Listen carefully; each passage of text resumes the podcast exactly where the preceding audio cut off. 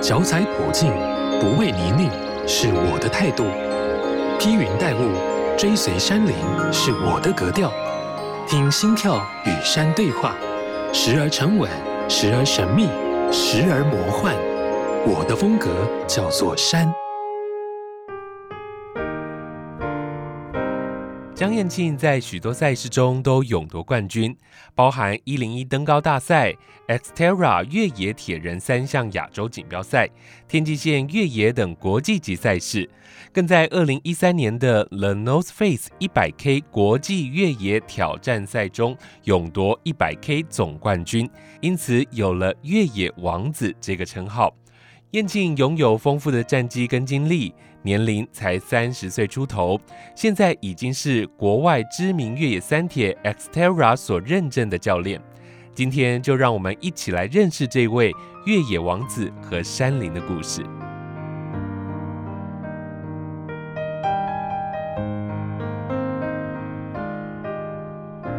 好事播报，好事九三五，我的风格叫做山，我是阿哲，马上欢迎今天的来宾江燕庆，燕庆你好，嗨，阿哲你好，大家好，好久不见了，一直在网络上看到你的这些丰功伟业，这样客气。为什么你当初会想要进入到越野圈？可不可以跟大家来聊聊？好啊，我觉得一开始我认为是一个意外，然后后来呢，嗯、我觉得这是在灵魂深处，就是默默的有这样子的一个牵绊，把我带到这条路上了。因为从小时候就我阿妈就是很喜欢爬山，那所以我从小时候就跟着家人啊，一天到晚在山上走这样子，嗯嗯嗯，所以对大自然本来就很喜欢，不是不排斥，也是很喜欢，嗯，对。那只是后来接触跑步运动之后，大部分都在田径场跟公路上，就不是真的踏到山径里面。对，那一直到大学的时候认识呃我越野跑的几位启蒙的前辈，嗯。然后才接触这个运动。啊，其实起初也不是说真的要比赛的，嗯，对对，以前也没有那种啊、呃，像现在这样子。这么呃有规模或国际规范的越野跑比赛，嗯，嗯，对，以前也没有，对，然后只是刚踏入这个领域的时候，纯粹就是因为一开始呃没有跑得很好，就是有点挫折。那、嗯、我这个人其实是不能积的这样，对，不能激的，比较应景，就是你说我不行，我就跑给你看这样。对对，因为我一开始跟这几位前辈，我们都是在公路比赛、马拉松比赛一起在训练的，嗯，的跑者这样，然后没想到说，哎，进到山里面怎么能力差这么多，嗯，有一种羞辱感，所以我没有办法忍受这件事情，我就开始投入在越野跑的训练上，纯粹是不想输啦，不想输给自己啦。对啊，是所以尤其我喜欢越野跑运动，是一直到后来我自己独立在山里面跑的时候，慢慢去感受到这个运动的内涵，这样，嗯，那就一直持续到现在。公路跑跟越野跑除了环境上很不一样之外哦，那你当初从公路到越野这件事情，觉得是哪一个部分比较容易卡关？我觉得最大的关卡就是下坡喽。嗯，像大部分的公路跑者在越野跑领域上会卡关，大概都是因为下坡。嗯，对啊，因为比较陡嘛，然后环境不稳定啊。好，我们常这样子跟学员分享，就是跑步大概就有一个动作，可是越野跑有很多动作。嗯嗯嗯，所以他要。呃，要有一个心理准备，对跑者来说，就是你要打破建制，就是你要放开来，是，是，因为在越野跑这个领域上，一开始你进来你会很陌生，嗯、然后既然很陌生，你就不需要给自己太多的限制，嗯、你想怎么跑你就去试试看，这样子。晏庆，因为你现在当教练嘛，你接触到这么多的学员呢、啊，通常他们一开始进入山林之后就打退堂鼓，他们通常会是什么样的状况比较退缩的？其实我认为。我自己遇到的啊，会退缩就不会来了，就不会来体验，就不敢了。对对对，就他最不喜欢的，就大概就不会过来了。那想要来体验，大部分都是被推坑的。嗯，其实我比较少遇到跑者主动会想要尝试约跑，比较少一点啊，嗯，也是有比较少。登山的比较多，登山人会近年来登山的朋友会想要尝试约跑，很多都是体能发展到一个程度，或者是说他们看到有一些人在挑战单攻的行程，然后也想要用不一样的方式去体验大自然，或就是去感受自己的状态，这样，所以啊走着走就跑起来了嘛，就会想尝试学习越野跑。那跑者进入越野跑领域，可能有一部分人就是公路跑跑久了，然后可能想要尝试看看不一样的。事情，或者是像我一样本来就对大自然有兴趣，嗯，想要多更深入的体验一点。毕竟跑在山里面的公路上，跟跑在真正的山里面是完全不一样的事情。那最大一类会进入到越野跑领域的跑者，其实是被推坑的。大部分就是对学生或朋友、朋友之间、跑者之间，就是啊，这很好玩呐，来了就把你就是把他邀进来，或帮他报比赛，嗯，就就开启了这条路。一般是这样，所以通常你会。跟他们说要改善哪些装备，或者是心理上要做哪些的调整呢？是因着环境的不同啊，所以装备上就会有很大的差异。嗯嗯嗯。呃，越野跑跟公路跑，就是我们刚刚讲，就除了环境不同之外，就延伸出来装备上就有很多可以思考的点，跟跑步的效率有关啊，安全有关啊。哦嗯然后跟胜负也会有关啊，嗯、就是选比较好的装备，在一些环境上你就可以比较如鱼得水。嗯哼哼，啊，你选到不好的装备，就会 捉襟见肘啊，就会跑起来就不会那么开心。在山林跑步，嗯、我觉得很重要就是安全上的问题，是不是很容易比在公路跑更容易受伤？以前我 Xterra 的国外的教练讲过一句话，就是。公路上的受伤常常是你不可以掌握的，嗯，但在山里面的受伤通常是你自己可以掌握的。哦，怎么说？对，因为。讲这个事情是在讲脚踏车啦，公路车跟公路登山车，因为公路车的伤害常常是都是意外，嗯，然后路人啊还是什么小猫小狗跑出来怎么样？那通常公路上的伤害是比较严重的，嗯哼哼。那山林上的伤害通常是因为技术不到位或者是分心了，嗯哼哼哼。对，在山林上有一些状况可以事先先预期到，是当然啦，在大自然里面那个意外就是来自大自然的意外，那有时候难免会遇到，难免。但其实我个人在山上跑那么久，我很少遇到那种不可控的伤害，大部分你会看气象预报，知道说今天天气不太好，嗯，那你就会知道说，嗯，山里面大概有什么事情，所以你就知道不要再前进了，或者是反正就是大概这些问题都会是一开始可以预测到的居多啦。嗯嗯嗯嗯，对啊，了解了解。今天我们来聊这个越野跑啊，然后同时也要聊。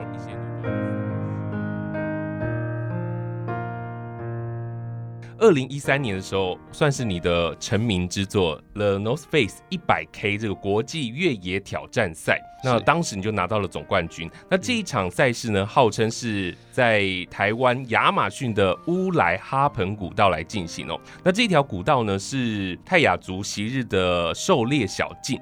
我先来聊聊，当时你是用七小时五十八分三十八秒夺冠。当时这一场赛事呢，它融合了公路，然后再加上越野跑，是来聊聊当时你自己的体验是什么样的感觉呢？在在那个时候啊，九年前，就我们其实一般人啊都很难想象，包括跑者都很难想象可以用脚跑这么远，一百公里其实是很很长一个距离，而且又是山路。对，其实国内那时候还没有参与这种运动的人还没有这么多啦，嗯嗯，没有这么风行这样。那时候我刚好要研究所毕业，我想要给自己一个里程碑。嗯，我在几个人生的阶段，我都给自己一些这样子的目标、挑战目标了。所以我大学毕业的时候去比了一场二二六，嗯，超级铁人，然后研究所毕业我报了这场比赛，这样子。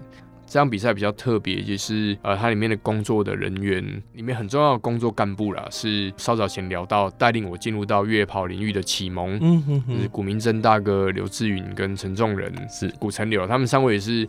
国内越野跑超马界的这个大前辈了，到现在都还很活跃。嗯嗯嗯，对啊，那这对我来讲有一些不一样的意义在了，好像呃，因为我是三重人嘛，然后到台中读书，然后认识他们，所以觉得好像我刚刚怎么突然脑筋浮现告别式这三个字，但是应该不是这样讲的，就是说我要毕业了，然后我很谢谢他们在这些年来给我的这样子的一个指导，所以我要用这场比赛就是献上给他们看，谢谢他们。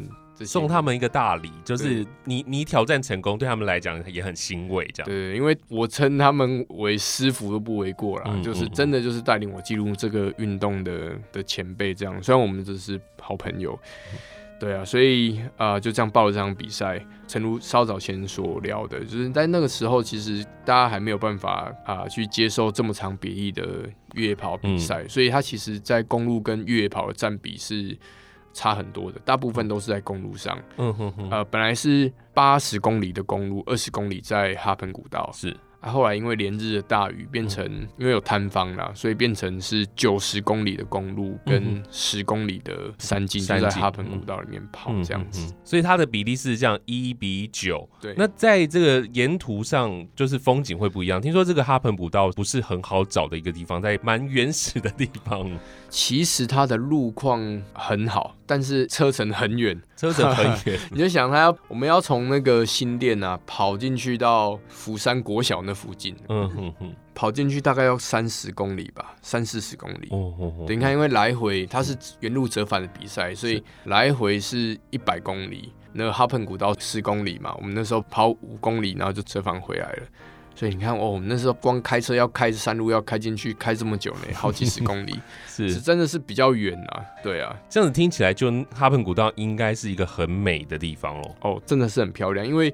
地处偏远，所以说它是就是一个保护区。到现在我们要一般人要进去也是要申请的，嗯、哼哼对，要过一个管制。所以你你还印象当时你在那个那十公里看到了什么样的样子吗？那个美景啊，因为那一天其实是是个比较冷的天气，这样。然后十公里已经是最后的十公里，还是前面的十公里？在中段，在中段，在中段，嗯、大概就是四五十公里，五十公里那附近，四五十公里那附近，嗯。它其实是一条平缓腰绕的路线，嗯、哼哼然后一边是山壁，底下是应该是南市溪还是北市溪，忘记了。嗯、对，就是哈喷古道尽头其实是那个福山植物园，它会经过。新北跟宜兰的交界，那那边的水非常清澈，嗯，很漂亮，那是非常漂亮的地方。但是我们比赛没有跑到那么远啊，本来原预定是会跑那么远，但是后来没有跑那么远。所以你们在跑步的时候可以一直听到那个溪流的声音。其实我有点太专注了，我大概只听到自己呼吸声啊，专注在动作上啊。不过它不会很难，很好的一条训练路线。是是是，我我即便你是没有经验的越野跑者，都其实很适合去那边做越野跑的初体验。它其实就是路程远一点，但是啊、嗯，大自然的样貌啊，然后路况啊，其实是不错的。但我记得有几段可能啊，跑者要稍微克服一点心理上的障碍，因为它腰绕、嗯、啊，底下是有些地方，另外一边是悬崖。哦吼吼吼，就比较深啊，边坡这样啊，然后有些地方途径比较没那么宽，是，所以这比较会考验到一点平衡跟我们视线的安排。哦吼吼，我刚刚还一开始听你讲，好像初学者也可以去跑，是可以，因为它不陡，很平缓，都跑得起来。嗯哼，因为这一场赛事刚刚有说到它融合了山林跟公路嘛，所以我一开始就想到说，通常这两种跑者啊都会换装备，对不对？那你们自己有选择要换装备吗？当时有，因为考量到战略啦，嗯、就是因为公路的比例实在是太高了，嗯、所以我还是决定在公路上就是穿马拉松鞋，嗯，然后到山径里面就是安全起见，我就换越野跑鞋这样子。嗯、如果通常不换，会造成什么样的状况？这也是看路况啦，嗯嗯，就是以我现在的能力来讲，如果是处理像哈彭古道这样子的路线。我可能公路跑鞋，我也是照跑的，可以照跑的。可是如果是你的学员呢？你看到他没有换鞋的话，你会建议他，或者是请他注意哪些地方？如果啊不赶时间，嗯、又或者是说这个比赛太长了，譬如说像这场一百公里，其实我还是会觉得停下来换一下是 OK 的，你也当做当做休息嘛，哈，你可以坐下来。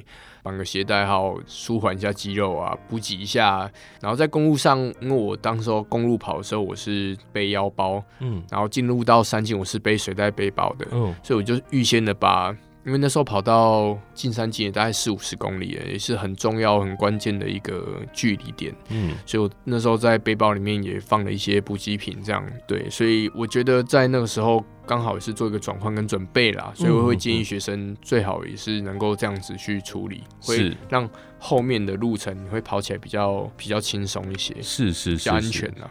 哇，所以这样子听来，从你现在往多年前来看，九年前的这场比赛来看，嗯、现在应该很轻松的一场。没有没有没有没有，当时候是我跑步能力应该是最好的时候，所以 现在要跑可能没有办法跑那么快。好，接下来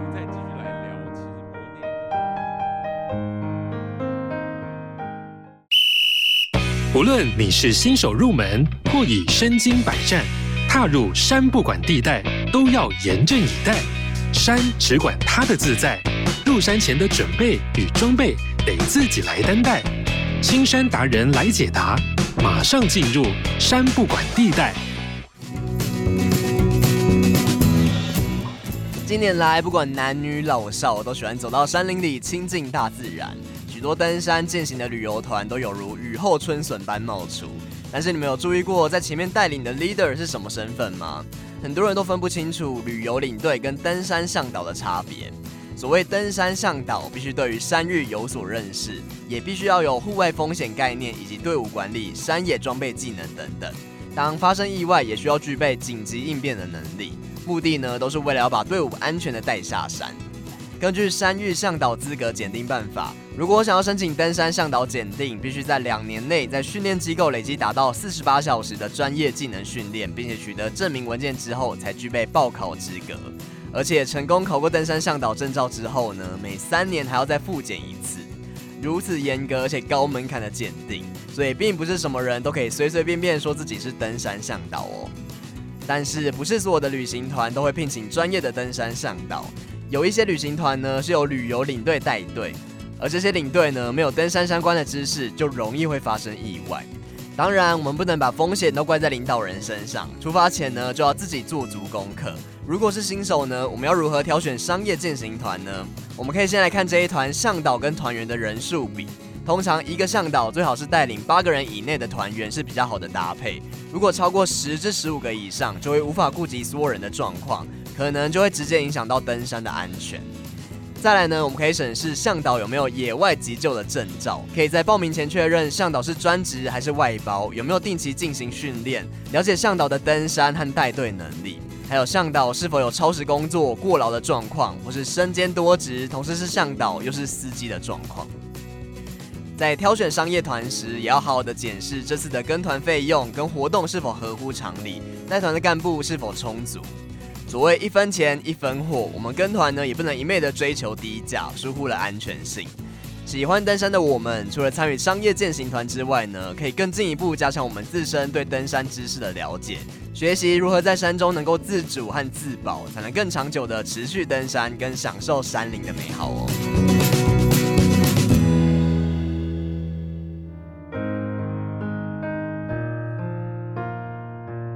在中国张掖祁连山国际超百公里山地户外运动挑战赛，这套特别到了中国，对啊，这个赛事你当时拿到了第六名。对，我拿第六名。好，先来聊聊当时这个赛事，它大概是什么样的一个规模跟那个形态？它是那个中国登山协会办的赛事啦。嗯，那中登协是在啊、呃、大陆非常有规模的官方的体育单位哦。哦吼，所以它的赛事奖金是很高的。嗯，然后也很愿意花钱，就是让国外优秀选手来参赛。嗯，但这场我印象中我应该是自己报名的啦。嗯。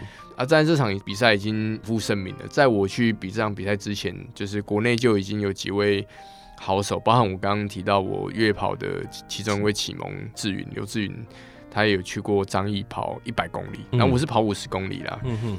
对啊，那场比赛就同一场比赛，那个古明胜古大哥，另外一位就是越野跑启蒙老师，他也有去跑，但他们成绩有你那么好？也还 OK 啦，但是其实我那场算跑的真的还不还不差了，嗯、还不错，第六名算是还还行的。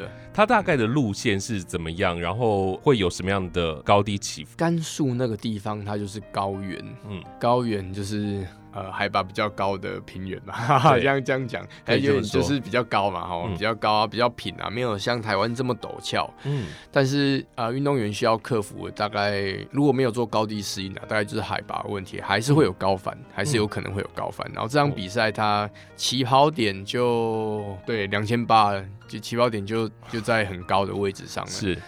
所以说，先一起跑就是速度太快，就一下心跳就拉上来了。这是你第一次在这么高海拔的地方跑比赛哦？比赛呃，在国内要要去高山其实还蛮容易的，在台湾对，但是我们没有高原呐。嗯，那高原地形是这地方是它它的特色。你在去之前有做什么样的训练吗？对于高山的这个压力的部分？其实我完全没有做任何高山训练。但是我提早到大陆去，嗯嗯、所以呃就有点半自助旅行这样子啊。所以说开始从兰州兰州五味金昌张掖这样，就沿着丝路往上走这样子。那兰州的海拔就一千一千一千多了吧？嗯，一千出了，有一点像慢慢拉伸，所以你在比赛的时候已经有一点习惯了。我觉得是很有帮助啦。嗯嗯嗯，至少我没有高反。当然啦，它也没有到那么高啦，因为在市区大概就是一千一千多，嗯、好像也不到两千吧，嗯、一两千我也忘记一两千的左右，但是两千八是真的很高。所以你你们从两千八起跑之后是有往上跑的吗？也有最多到三千多，嗯，嗯，我忘记到三千多少了。那它的气气温的变化会很大吗？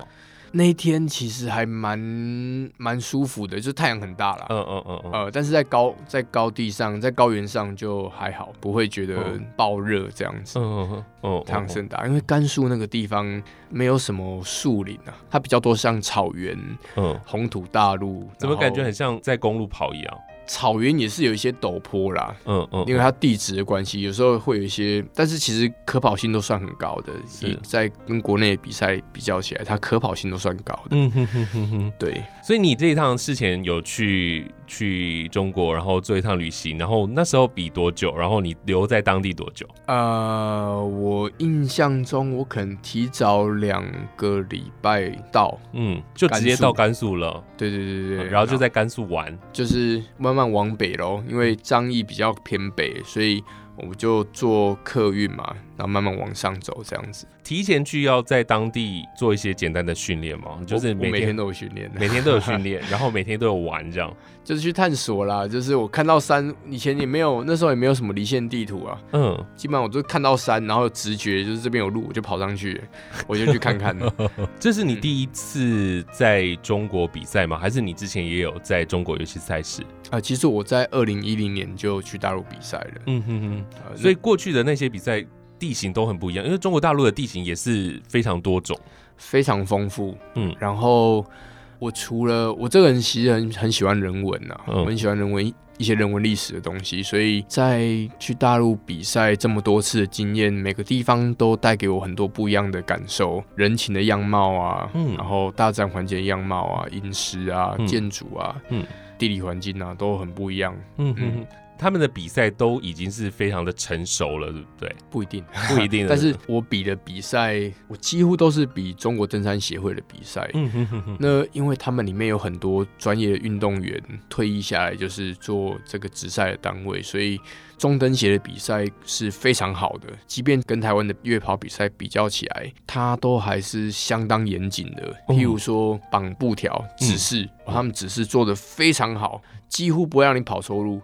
我以前在大陆比那种四五天这种很长时间的比赛，嗯、就连续每每天的四五天的比赛，要骑登山车，要越野跑，要划独木舟，然后是团队的比赛，嗯、一天要搞七八个小时以上的，是。不会跑错路。嗯哼哼，你看见他的那个箭头那个指示是非常非常密的，嗯，就是他们大陆人在讲说他们是浪费式的绑法，但也很清楚，然后呃，很清楚，很贴心，对于选手来说这样子。对在台湾国内，甚至有很多的比赛是完全没有办法比的。台湾有的比赛二十公里、三十公里的比赛，有的布条就绑的不是那么那么的完整的。他们在那种几百公里、好长时间的比赛，他们可以弄成这样子。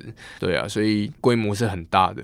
的赛事啊，中国登山协会的比赛，但他们大陆国内也有很多很累的比赛了，对，也会跑错路会怎么样？你有参加过这种很累的？我没有，我只有听说过而已。对啊，好，今天其实跟你简单的聊这些东西哦，然后我想先请你跟大家来介绍一首歌，好不好？哦，你之前也有安排沈文成的《小河之歌》，为什么会送这首歌？小河之歌哦，小河之歌，我第一次听到这首歌是我在高中田径队的时候，然后我一个学弟啊。嗯，阿美族啊，uh. 以前我们在田径队里面，其实过着比军人还军人的生活。我们自己洗衣服啊，但我所以，我到现在都还习惯自己洗衣服。我训练之后，训练、嗯、完我就是洗澡，洗澡的时候顺便就把衣服洗起来脱水。对，就是已经习惯了，从高中到现在。然后我的以前没有什么，我们在田径队没有什么娱乐啊。嗯。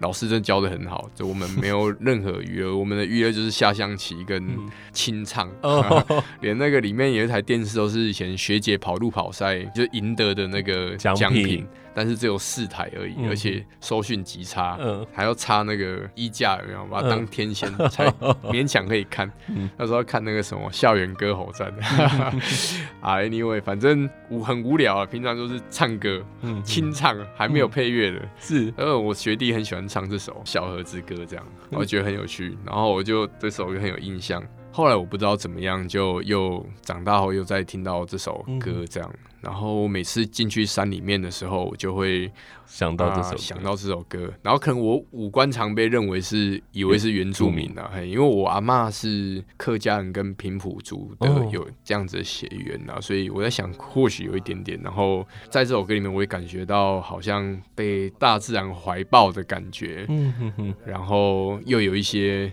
乡愁的味道，嗯，对，所以它会让我有啊、呃、有一些触动，会联联想到一些跟人有关系的事情，这样，嗯、哼哼哼所以我就蛮喜欢这首歌。所以我每次去山里面，去大山，然后就是一般的训练之外，如果去大山，我可能就会车子上就会放这首歌来听听，这样。哇，这么 old school 啊！对对对对，我算蛮 old school 的。好，我们来听这首歌，来自于沈文成演唱的《小河之歌》。在我生存的记忆中，有着一条不同的河流。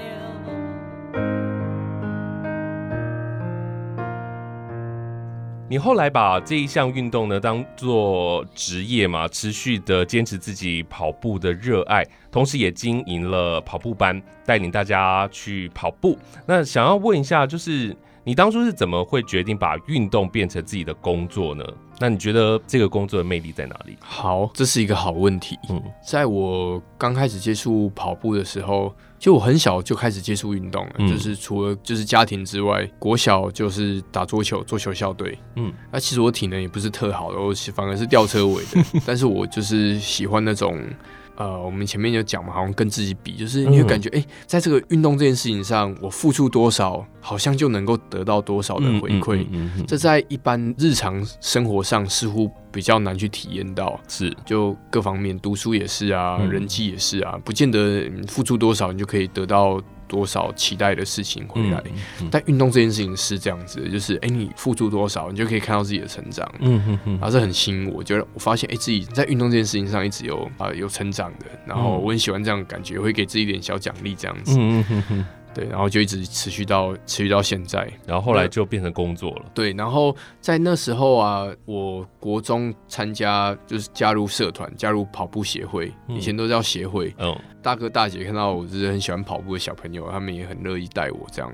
但从那时候，其实长辈没有一个长辈跟我讲说运动这件事情可以当饭吃，嗯、他就说啊，你这个是也还是要好好读书啊，嗯、要怎么样怎么样。所以我一直以来都不是读体育相关科系的，嗯，就很多人都会问我啊，是不是科班的？对，你念科班的吗？你读体院的什么？没有，我其实就是在高三的时候加入田径队那一年，嗯，嗯真的算是在大家在印象中所谓呃科班的体制下，就真的就那一年而已，嗯、哼哼。其他我都不是真的在科班的。嗯这个我觉得一切都是最好的安排啦，是，对，我也很感谢自己这样子的经历，让我可以跳脱出来，独立去思考这件事情。嗯哼哼，然后到大学的时候加入大甲长跑协会，就认识古城柳嘛，和三位前辈。其实我们从那时候开始，第一个把运动当饭吃的工作形态，其实是办赛事，对，办比赛。嗯哼哼，就我们那时候因为一起去国外比赛，去大陆比赛，嗯、然后都很有感动，也有这样子的想法跟期待，把大陆这种冒险赛的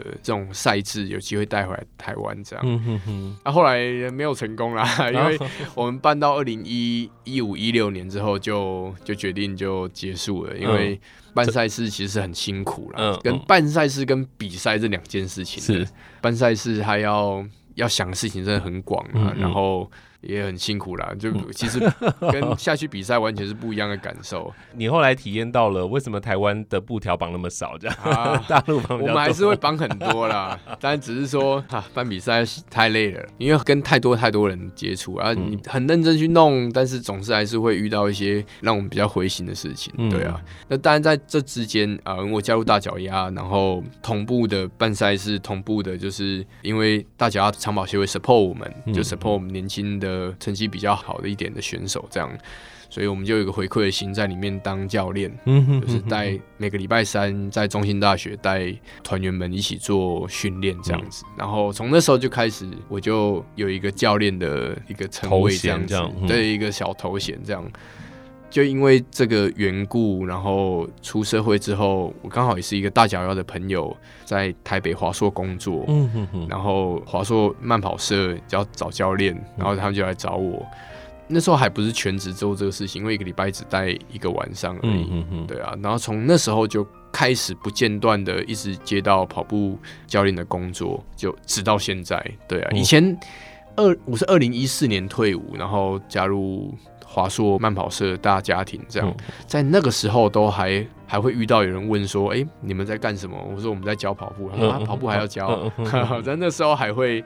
还会有遇到这样问题，现在已经完全不一样了。现在这个，尤其在北部啦，尤其在台北，已经非常非常的成熟了，在跑步教学这个系统上。所以你从那时候，从高中，然后田径队，然后喜欢运动，一直到后来大学毕业，然后其实前面都算是点缀式的接一些教练的工作，对不对？啊、呃，有教练这个称谓，就是在大学的时候了，哦、加入大脚丫长跑协会的，哦、因为回馈嘛，回馈协会、嗯、啊，其实就我们自己是。运动员嘛，然后就就我们自己知道的东西跟大家分享，带大家做课表，嗯、不像现在做的这么细啦。嗯，对啊，以前也还不晓得跑步教练可以教哪些东西，然后后来。嗯直到现在，我还是觉得哇，这一个领域真的是学无止境，太广对啊，太广了。我我就想要问，其实你后来很多的时间放在教学这样子，嗯，可是你过去并不是科班出身的，所以在学习的过程当中，很多都是你自己做学习，然后从你的实务经验当中吸取整理之后，再来教大家。你自己还有一直在学习或者是在精进，这是让我非常着迷的部分。就是我后来越来越喜欢教练这一个工作。嗯，以前我要上课之前还会有点心累，现在都不会，几乎不会啦。因为就像阿哲您讲的，就是呃，十五个理论，它